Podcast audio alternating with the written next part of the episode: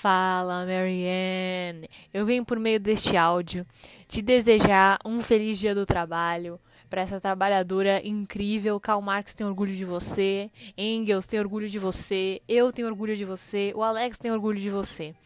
É, eu quero dizer que nesse dia eu espero que você esteja contente, que você saiba o quanto você é importante, o quanto você é especial, o quanto você é amada pelos seus amigos.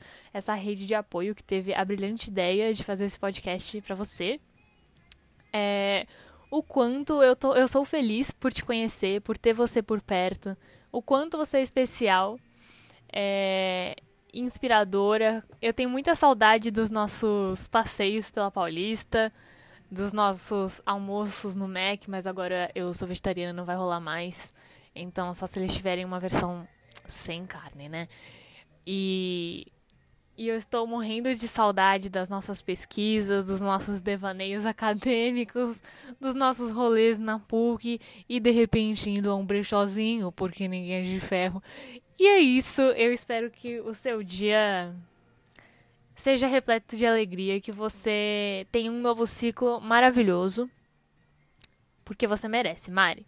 Te admiro muito, muito, muito.